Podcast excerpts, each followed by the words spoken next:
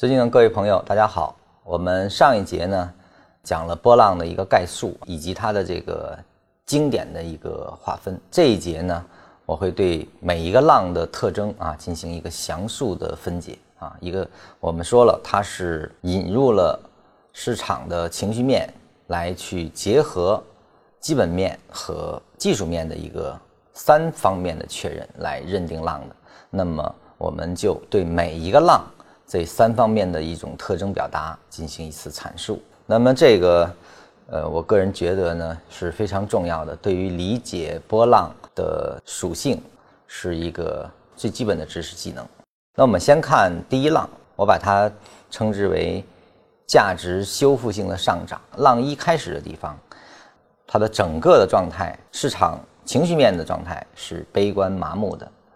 在浪一出现的过程中，市场情绪依然维持着熊市的那种悲观的气氛，大众呢对利好其实是麻木不仁的，就说所有的利好都是成为这个抛售的理由，那么对任何的利空都是反应是比较灵敏的，因为被熊市的这五个推动浪，甚至或者说 C 浪的这种大杀啊。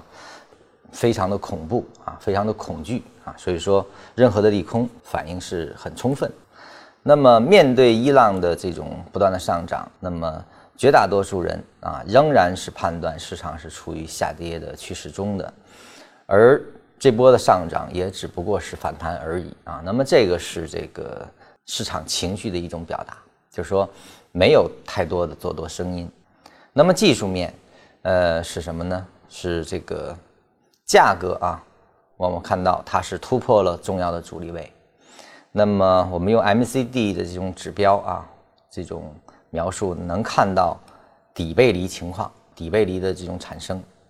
呃，量价背离呢，一般也是伴随产生的。那么长期的调整呢，使这种呃超跌严重的个股成为了这种领涨的先锋。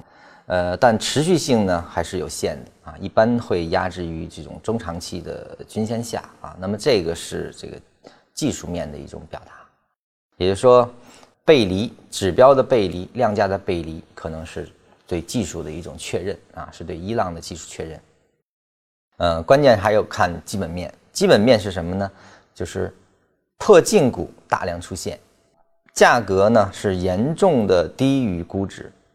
而估值的不断的向下调整，且调无可调啊，没有基本面在支持下，它继续往下调的可能性了。而这种估值的下调，更多的是源于情绪啊，源于一种恐慌的情绪。呃，这里面会出现产业资本的一种进场现象，就是新多的一个介入，上市公司的这种回购啊，开始不断的产生。这个是基本面，就是说价格远离。或者叫在估值下方，这个是呃基本面的一个特征，这个是浪一。